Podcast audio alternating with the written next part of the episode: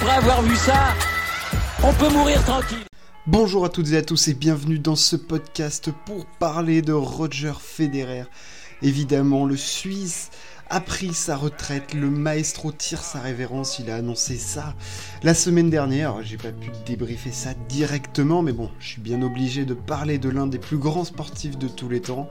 Euh, la nouvelle, bien sûr, a ébranlé le monde du sport. Euh, le Suisse est une icône absolue, est une idole euh, des fans de tennis, des fans de sport. Il a changé clairement le tennis, le monde du tennis. Il a changé le monde du sport.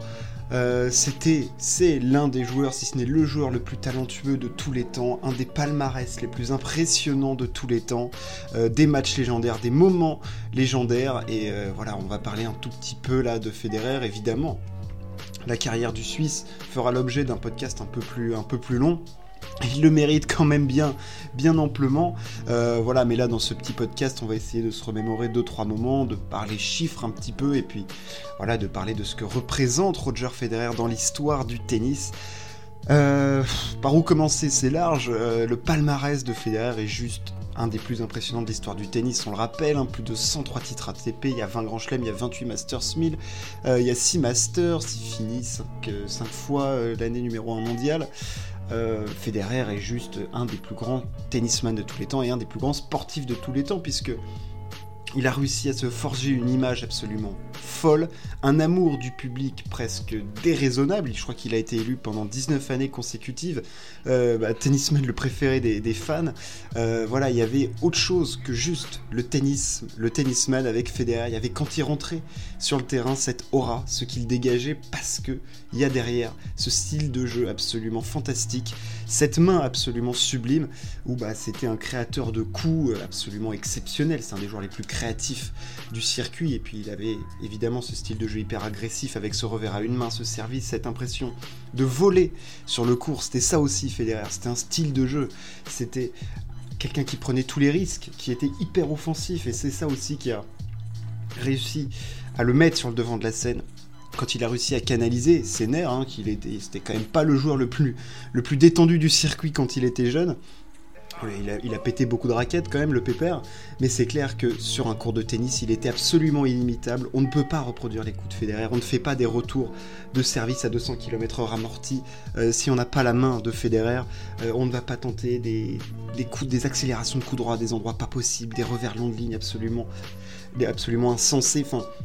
On ne peut pas créer le jeu de, Federer. C'est ça aussi qui, qui, fait partie de la légende du Suisse parce que voilà, on a l'impression que dans son arsenal de coups de tennis, il y a des coups que seul lui a et que personne d'autre ne pourra reproduire parce que c'est Federer.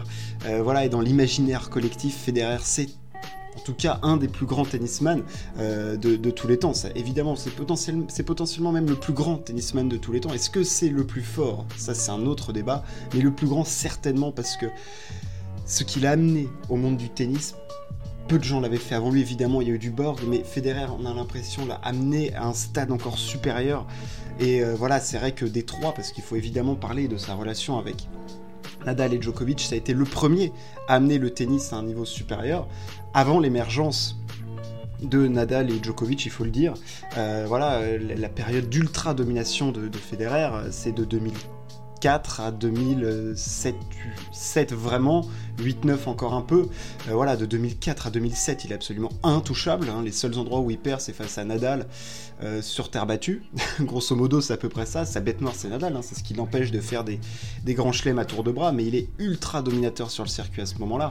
Euh, une domination qu'on a, qu'on a rarement vue, à part du Djokovic à certaines années et tout. Mais voilà, sur 4 ans, c'était quand même monstrueux. Le mec était juste intouchable, ne perdait pas un match. Il y avait cette confiance qui se dégageait, mais c'était juste phénoménal. Et puis, dans le jeu de Federer, tu avais évidemment ce service absolument magnifique pour un joueur qui n'est pas immense, mais il trouvait des zones absolument phénoménales. Il y a un relâchement absolument fou, on va en parler. Euh, voilà, le mec ne ratait pas une attaque de coup droit parce que c'est son coup signature quand même, c'est son coup fort. Euh, voilà, c'est son coup droit. Euh, son revers, bien que magnifique, reste quand même son point faible et lui a fait perdre un paquet de matchs importants. bien que ce soit un des coups les plus beaux du tennis, le revers de Federer est malheureusement aussi peut-être sa plus grande faiblesse. voilà, Federer ne ratait pas une attaque de coup droit pendant 4 ans et c'était juste phénoménal à voir, mais c'est clair qu'en plus, quand il était dans la plénitude de ses moyens physiques, on avait une impression de, d'une légèreté sur le cours, d'une danseuse étoile, quoi. Vraiment, c'est ça. C'était le, dieu du tennis, quoi. Le, mec faisait ce qu'il voulait, il marchait, il courait sur le cours, il gagnait des matchs en 3-7 en 1h30, il mettait des doubles bagels à E8. Enfin, je veux dire, il y avait des. Voilà, il y, a, eu des, il y a eu des moments de grâce absolue de Federer dans ces années-là, et, même après, mais c'est clair que les, dans les années 2000, mais c'était. mais C'était une statue grecque, quoi, le truc. Il y avait absolument rien à faire face à Federer quand il remporte 5 US Open consécutifs, quand il remporte 5 Wimbledon consécutifs. Voilà, le, mec était complètement intouchable et c'est clair que l'expression la plus parfaite de Federer, c'est sur le gazon, c'est-à-dire que Federer sur un terrain de tennis, c'est la classe absolue, c'est voilà, et ça, va ça colle tellement bien à l'image de Wimbledon, et c'est là qu'il a exprimé le mieux son tennis sur ce gazon, sur son gazon chéri, on va dire, où il a remporté 8 titres euh, du côté de Wimbledon, avec euh, bien sûr des matchs absolument mythiques. Alors il y a eu des matchs mythiques hein, sur tous les cours euh, du, monde, Roger Federer, mais c'est vrai qu'à Wimbledon, il y en a quand même eu en plus face à ces, face à ses grands rivaux, et il y a eu des moments absolument magnifiques. Évidemment, le match en 2007 face à Nadal, la finale en 5-7 est juste prodigieuse en termes de niveau tennistique.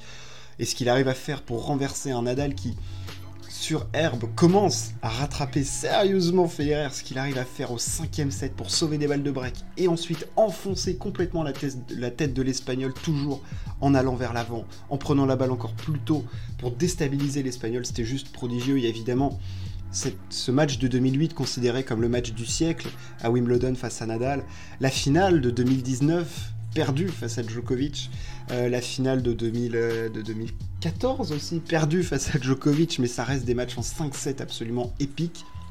Où d'ailleurs, Federer craque à chaque fois en revers ou en coup droit. Euh, c'est des moments absolument fous.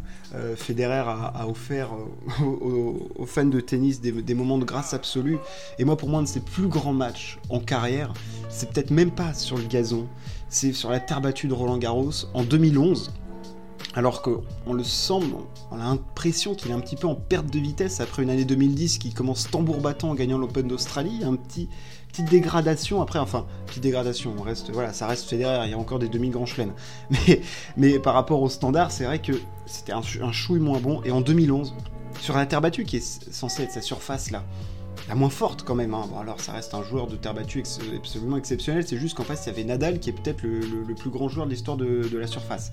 Mais c'est vrai qu'en 2011 ce match, cette demi-finale face à Djokovic qui réalise un début de saison prodigieux de 42 victoires consécutives, Federer sort un match de tennis, peut-être le match le plus abouti tennistiquement de sa carrière, pour battre en 4-7 Djokovic sur terre battue, c'était sublime du début à la fin. Les deux hommes ont été magnifiques, mais le match de Federer, il a joué. Ce jour-là, il a joué sur terre battue comme il n'a jamais joué auparavant. Il a joué sur terre battue comme il jouait sur gazon. Il a réussi à prendre du temps.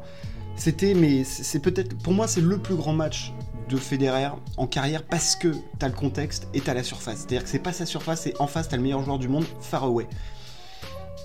Donc euh, voilà, il a, offert des moments absolument fous. Euh, Roger Federer avec des coups que seul lui était capable de faire. Évidemment, on pense à ses amortis, on pense à des volets folles, euh, des coups derrière le dos. Là, en 2009, en demi-finale face à Djokovic pour s'offrir une balle de match, il fait un, espèce de, passing derrière le dos, un truc avec un toucher phénoménal. Enfin, c'est Roger Federer. Et évidemment, il y a cet amour du public, lui qui déplace les foules comme personne sur des terrains de tennis. Euh, voilà, c'est clair qu'il va manquer au cirque du tennis et au monde du sport parce que, on l'a vu, les hommages évidemment viennent de partout euh, pour saluer Roger Federer et sa carrière absolument phénoménale.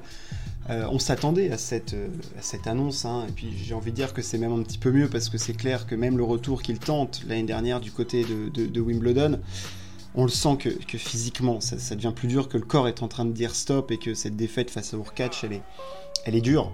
Elle est dure, il va au bout quand même, il va au bout de lui-même, parce que c'est Federer, il ne laisse rien paraître, parce que c'est un champion hors norme comme ce sport n'en connaîtra plus ou pas beaucoup. Euh, et, oui, c'est clair que cette annonce a fait réagir tout le monde, parce que, putain, ça y est, Federer, le premier des trois grands, les trois plus grands tennismen de tous les temps, est le premier à tirer sa révérence à 41 ans. Euh, il jouera peut-être à la Lever Cup, j'espère qu'on aura un double avec Nadal ou avec Djokovic, ou encore un match ou deux pour voir le, Suisse s'exprimer, raquette en main. Il, apparemment, la décision sera prise au dernier moment. C'est pas encore sûr qu'il puisse, enfin qu'il joue. Ah, mais j'espère vraiment qu'on aura l'opportunité de le voir parce que voilà, on veut voir un dernier adieu de Federer quand même et pas rester sur ce 6-0 qu'il prend face à Hubert Hurkacz. C'est quand même, oh, c'est quand même dommage. Euh, voilà, Federer mérite une dernière ovation, une vraie, parce que même s'il en a eu une là récemment à Wimbledon où ils ont acclamé tous les anciens gagnants, on veut une vraie, vraie ovation du public en sachant que c'est sa dernière apparition en tant que joueur de tennis professionnel, bien évidemment. Hein. Je pense qu'on le verra encore sur des cours, dans des exhibs, dans des, voilà, dans des choses de ce genre. Mais euh, voilà, Federer et le tennis, c'est fini. Lui qui a gagné son premier grand chelem en 2003. Ça fait tellement loin, ça fait presque 20 ans. En 2003, Wimbledon, en battant Marc Philippe 6. Ça a ouvert une période de domination folle où dès 2004, il remporte trois grands chelems. En 2000, enfin, voilà, c'est Roger Federer, c'est des records à la pelle, 310 semaines numéro 1 mondial, dont 239 consécutifs, je crois quelque chose comme ça. Voilà, une domination sans partage pendant des années, puis il a dû laisser la place ensuite à deux fous du tennis, Nadal et Djokovic, et ils ont offert pendant 15 ans euh, des duels absolument épiques jusqu'au bout de la nuit, des matchs absolument phénoménaux, des coups absolument dingues. Et Federer laissera une trace indélébile dans le monde du sport. C'est peut-être un des plus grands sportifs de tous les temps, clairement, euh, parce que ce qu'il a fait sur les cours de tennis a traversé les continents, traversé les, âges, a touché euh, des générations entières. Et, et, voilà, Roger Federer tire sa révérence, ça y est, le maestro dit stop. Euh, et, on va lui faire un dernier coucou du côté de la Lever Cup.